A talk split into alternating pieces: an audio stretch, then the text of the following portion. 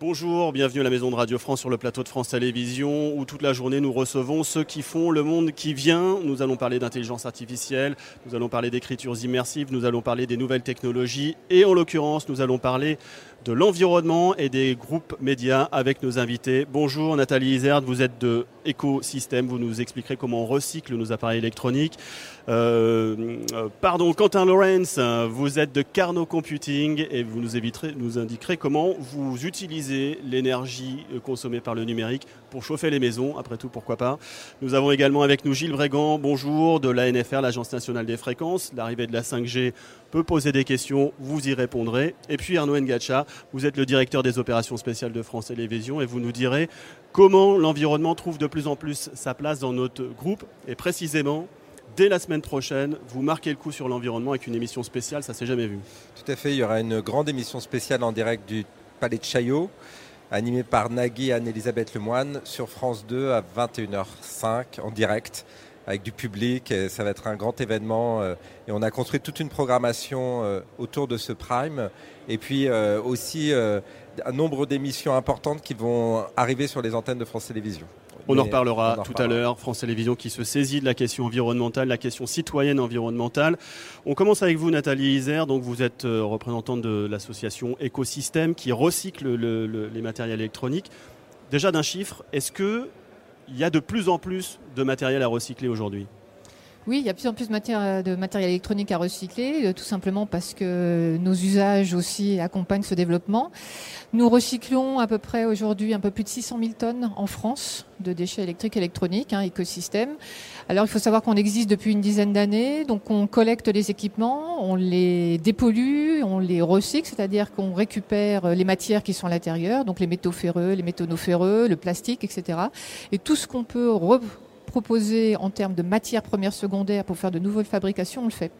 On travaille aussi sur l'allongement de la durée de vie des produits avec euh, les fabricants de matériel pour voir du coup comment on peut diminuer leurs impacts sur l'environnement tout au long du cycle de vie du produit.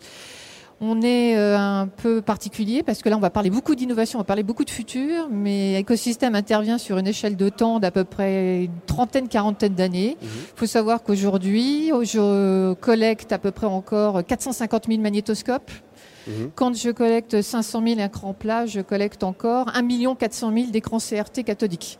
Donc on voit qu'on collecte de vieux équipements avec les technologies d'aujourd'hui et on travaille déjà sur des fabrications de produits futurs qui intégreront les filières de recyclage peut-être dans 15-20 ans mhm. avec sans doute de nouvelles technologies. Donc on est sur une amplitude très très large de produits et de technologies, à la fois côté fabrication, fabricant et à la fois technique de recyclage.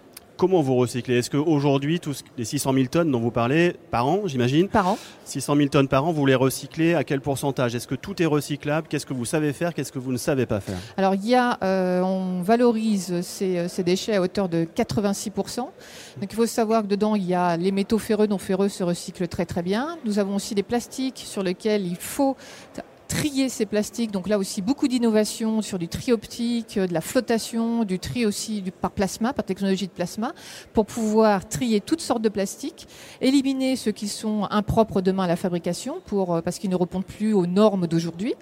Et par contre, ceux qui sont euh, en capacité d'être reproposés, les reproposer comme matière recyclée, plastique recyclé pour fabriquer de nouveaux produits. Ensuite, on a des substances, euh, euh, des polluants, des substances qui sont dangereuses, sur lesquelles il va falloir apporter une solution, un traitement spécial dans des installations spécialisées. Exemple, des batteries, des condensateurs, du mercure, qui se trouve aussi dans un équipement. Et là, on va trouver une solution dédiée pour éliminer ces polluants. Est-ce qu'il y a de nouvelles matières qui arrivent dans vos cycles les nanotechnologies, euh, on parle d'écran OLED aujourd'hui. Est-ce que vous savez euh, vous occuper de tout ça? Alors c'est vrai que les, produits qui arrivent sur le marché euh, embarquent de plus en plus de fonctionnalités, donc c'est-à-dire plus de complexité, plus parfois de variété de matériaux, de nouveaux matériaux avec des nouveaux alliages. C'est aussi de la mobilité, donc de la batterie embarquée, avec de la miniaturisation.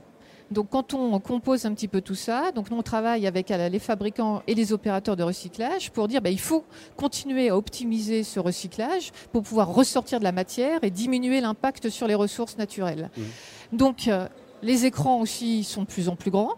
donc avec euh, différentes technologies. Hein, on va vous parler des OLED. comment on récupère ça Comment on récupère euh, tout ou partie des cristaux Qu'est-ce qu'on est capable de reproposer en termes d'application de l'industrie Donc il faut travailler tout ça et c'est de l'innovation, de la création de valeur aussi pour ces acteurs, mmh. parce qu'il faut inventer en permanence une industrie qui doit être productive, qui doit être aussi innovante pour pouvoir aller capter tous ces matériaux et les reproposer. J'entendais que vous parliez euh, avec les industriels. Euh, est-ce qu'ils vous consultent en vous disant, voilà, on a un nouveau matériel, c'est génial, euh, vous allez pouvoir avoir un écran magnifique, etc. On a un petit peu de problème à recycler. Est-ce qu'ils vous consultent? Est-ce que vous essayez de trouver des solutions en amont avec les industriels?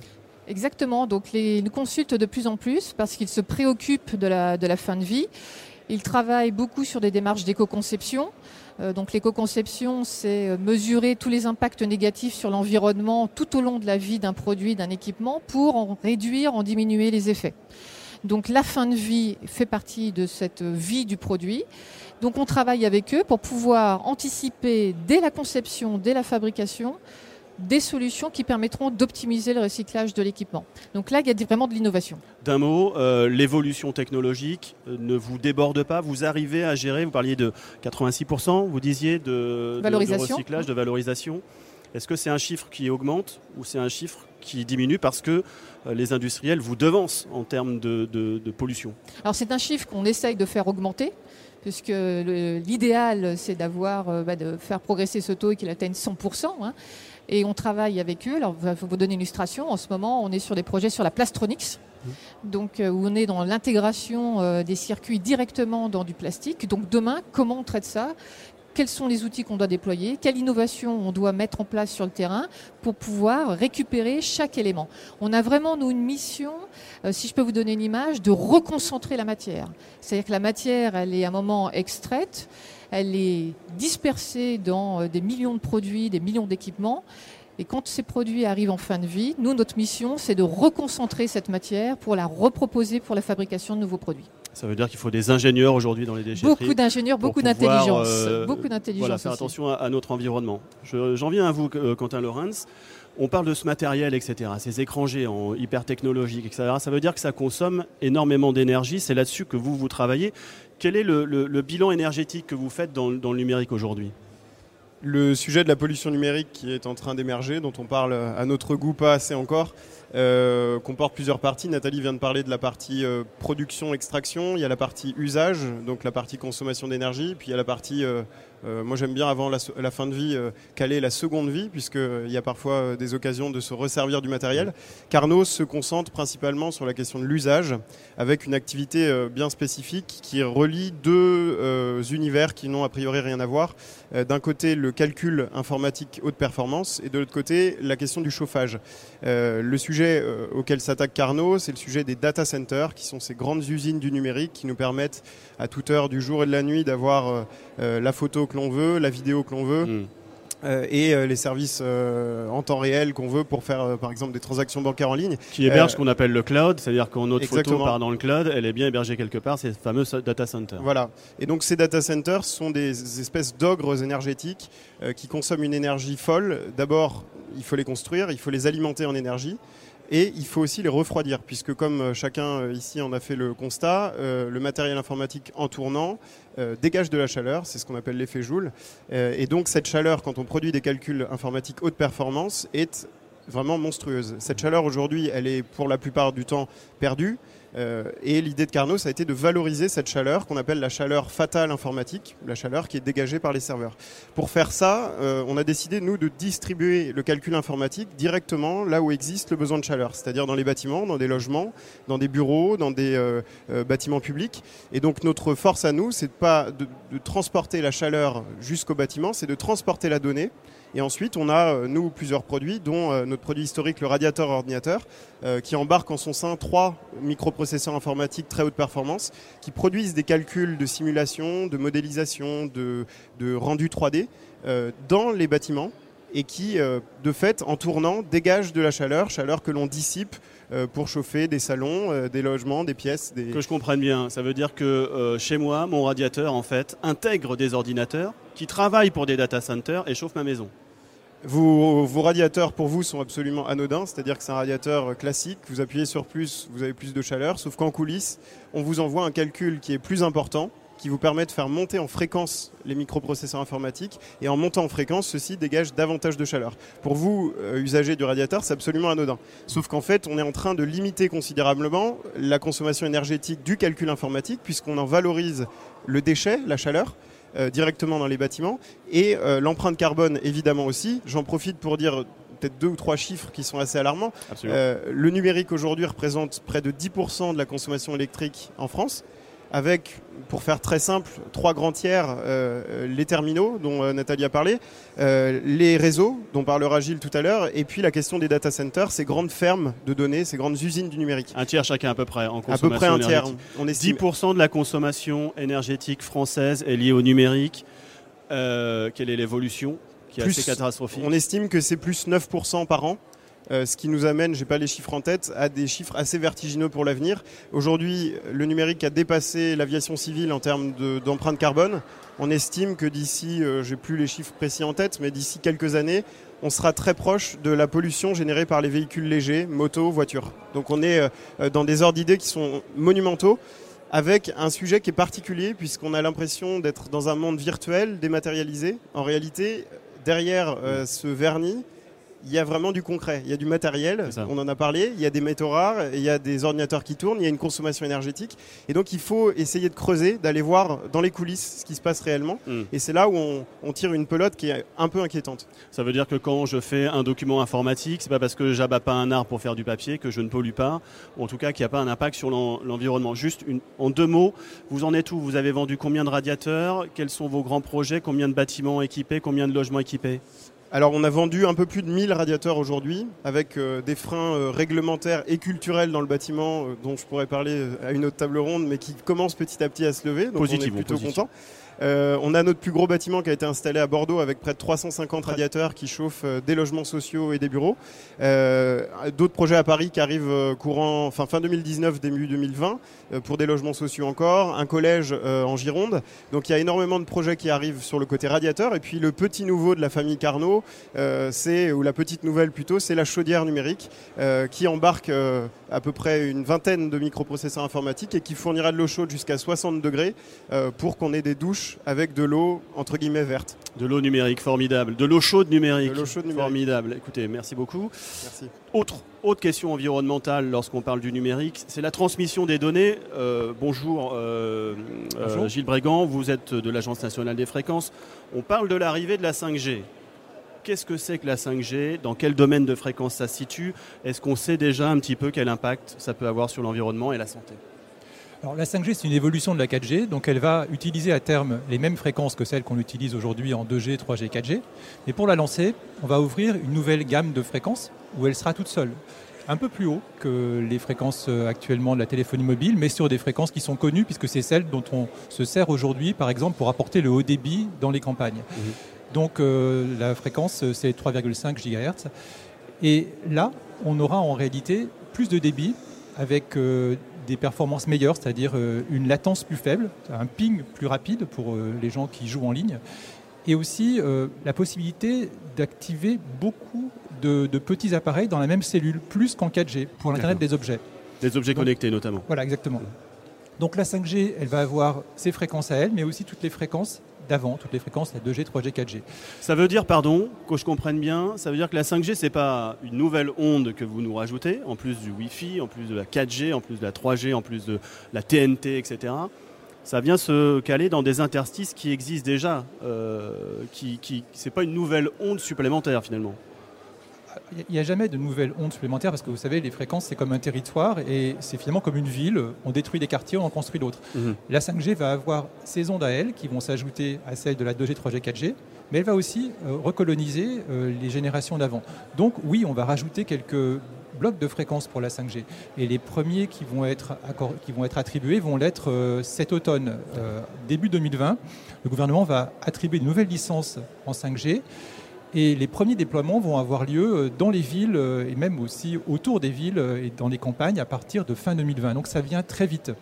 Simplement, ce qu'il faut voir, c'est que tout ce, développement, il vient de loin. L'agence des fréquences, ça fait 4 ans qu'elle travaille sur la 5G, ça fait un an qu'elle expérimente avec les opérateurs et les constructeurs sur le terrain pour vérifier l'exposition du public et aussi contrôler les terminaux puisque Nathalie évoquait les, terminaux, euh, les appareils électroniques, mais la 5G va aussi amener de nouveaux terminaux qui pourront utiliser cette 5G. Oui, parce qu'il y a la question des antennes, ça on, les visualise, il y a la question de comment nos appareils fonctionnent avec ces fréquences. C'est vous qui vérifiez que la réglementation est bien appliquée, que les appareils répondent bien à des questions, à des, à des réglementations sanitaires, technologiques bien précises. Exactement. On a une agence euh, qui sont nos collègues de l'Agence nationale de sécurité sanitaire, l'ANSES, qui définit les normes sanitaires. Et nous, on est un peu la police des fréquences, c'est-à-dire qu'on vérifie que les personnes euh, respectent parfaitement ces, limitations, ces limitations de puissance. Donc, on vérifie chaque, euh, chaque nouvelle antenne relais qui est installée. Elle est cadastrée à l'Agence des fréquences. On vérifie ses propriétés avant qu'elle soit autorisée, puisqu'on autorise à peu près 1000 à 1500 euh, nouvelles fréquences par semaine en France mmh. sur des antennes relais et de manière euh, aléatoire, dans les commerces, on prélève des téléphones qui sont sur le marché européen, donc qui sont une libre circulation. Mais nous, on vérifie un peu moins d'une centaine de téléphones par an pour vérifier que leur DAS, comme on dit, est conforme à la norme. Donc il y a une vérification extrêmement serrée effectivement de, tous ces phénomènes. Ça veut dire que c'est pas parce que je suis industriel du téléphone ou que j'ai un industriel euh, de, de, radiocommunication que je fais ce que je veux, je mets une antenne où je veux, euh, je vends n'importe quel matériel. Vous contrôlez que c'est bien réglementé. Euh, c'est pas le pouvoir du commerce qui, qui, réglemente les fréquences en France. Non, non, il y a une réglementation très serrée sur les fréquences. Tout à l'heure, Quentin parlait de la réglementation du BTP, mais la réglementation des fréquences, elle est très carrée nous l'appliquons et euh, en réalité, euh, personne ne peut aujourd'hui installer une antenne relais euh, ou déployer un téléphone sans respecter des normes strictes. Donc nous, nous vérifions que ces normes sont appliquées et l'agence des fréquences, je crois, est une des agences les plus pointues en Europe sur ces vérifications pratiques. On ne fait pas n'importe quoi auprès des citoyens. Merci de vous en préoccuper. Arnaud Ngacha, vous êtes donc le directeur des opérations spéciales de France Télévisions. Le groupe s'est toujours évidemment euh, penché sur les questions environnementales dans nos journaux, dans nos, émissions, mais a décidé de mettre un franc coup de collier. Mmh. Expliquez-nous un petit peu le dispositif général que mmh. France Télévisions met en place dans les prochains jours en termes de contenu lié à l'environnement. Euh, effectivement, comme vous l'avez dit, c'est pas euh, France Télévisions n'a pas attendu maintenant pour s'impliquer sur la, cause environnementale. Il se trouve que on a répondu aux préoccupations des Français. Enfin, la télévision publique est aussi faite pour ça, euh, ou en grande partie faite pour ça, c'est de répondre aux préoccupations des Français. Il s'est trouvé qu'il y a un an, euh, la radio, la télévision publique a lancé notamment une consultation, euh, et le retour de cette consultation, notamment, un des sujets principaux était la question environnementale. Et donc à partir de ça, on s'est dit comment on va justement répondre à cette préoccupation. Et donc on a monté cette euh, opération spéciale autour de ce prime time qui est un peu le point de départ d'une programmation antenne, donc linéaire, mais également non linéaire sur le digital, puisque euh, effectivement, comme tous les grands médias, nous nous, euh, nous appliquons une politique aujourd'hui. tous les vecteurs, tous les publics. Exactement, tous les vecteurs, tous les publics. Et puis l'entreprise également, puisque tout à l'heure, à 13h30, la présidente de France Télévisions va lancer à France Télévisions l'opération avec les salariés, puisqu'un certain nombre de mesures vont être mises en place. Tout à l'heure, vous parliez notamment de la pollution numérique, parce que c'est vrai que ça va être un des sujets euh, que nous allons aborder au cours du Prime. Et, euh, nous allons demander aux salariés de France Télévisions de faire un effort, notamment de, de supprimer les emails dans les boîtes, parce que c'est un des... Euh, le, fait de garder son email, euh, ses emails pardon, dans, dans, dans ses boîtes mail est, est très polluant. Et donc euh, voilà, les salariés de France Télévisions vont également être mis à contribution. Et puis en dehors de ça, il y a aussi par exemple la régie publicitaire qui travaille elle aussi avec les annonceurs de France Télévisions à, à cette cause environnementale, notamment en, en, cherchant des partenaires qui, qui partagent cette même préoccupation. Donc on voit que c'est toute l'entreprise euh, qui se met en mouvement pour la cause environnementale. L'entreprise et ses collaborateurs, prestataires, parce que je crois savoir qu'également vous demandez un effort aux, producteurs qui produisent tout à fait, des, tout à fait. Alors évidemment le producteur du prime time. Hein, euh, euh, KM Production, enfin, excusez-moi, plutôt Brut, de, de, Renaud Levanquim, qui va produire cette émission. Alors, le producteur, notamment, a mis en place un certain nombre de de, mesures pour euh, lutter euh, contre, euh, en tout cas pour préserver l'environnement, que ce soit les déplacements, que ce soit un certain nombre de le, décor du plateau qui sera réutilisable. il y aura également les, comment dire, les lumières utilisées pour le, jour du direct. Donc, On fait la chasse au gaspillage à France Télévisions. Voilà, un certain nombre de mesures. Chez les salariés et, chez les prestataires. Exactement. Et puis, Takis Candilis, le directeur général des antennes et des programmes, veut pousser plus loin euh, pour les, notamment dans le cadre des accords que nous avons avec nos producteurs, pour qu'ils eux aussi prennent en compte euh, cette grande préoccupation environnementale. En deux mots, parce qu'on est sur le numérique, donc on essaye de limiter aussi notre euh, empreinte environnementale. Quels sont les différents contenus On a parlé du Prime de la semaine prochaine. Il y a beaucoup, en quelques mots, les différentes proposition que France Télévisions fait à ses publics Alors, il y, a, y avoir évidemment l'arrivée d'Hugo Clément. Euh, les médias s'en sont fait euh, beaucoup l'écho. Hein. Hugo Clément arrive sur l'antenne de France 2 avec euh, de grandes émissions qui vont s'appeler Sur le front, où il va aller à la défense, enfin, défendre des grandes causes. Donc, le premier numéro est autour des océans. Il produira également pour euh, France TV Slash euh, des modules numériques, euh, comme il le faisait notamment à Combini auparavant, mais désormais ce sera sur les antennes de France Télévisions. il y aura la fiction également, il y a une fiction, la dernière vague, une grande fiction qui a été annoncée, qui, qui, est donc sur le thème de, la défense de l'environnement.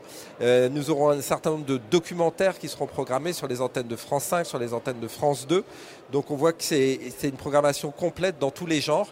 Et je salue également l'implication de la rédaction, des rédactions, puisque, enfin de la rédaction de France Télévisions et des différentes euh, euh, journaux de la, de la rédaction qui va également être impliqué avec notamment un certain nombre de reportages. Un très gros effort de, France Télévisions en faveur de l'environnement. Merci à tous les quatre d'avoir participé à cette euh, discussion.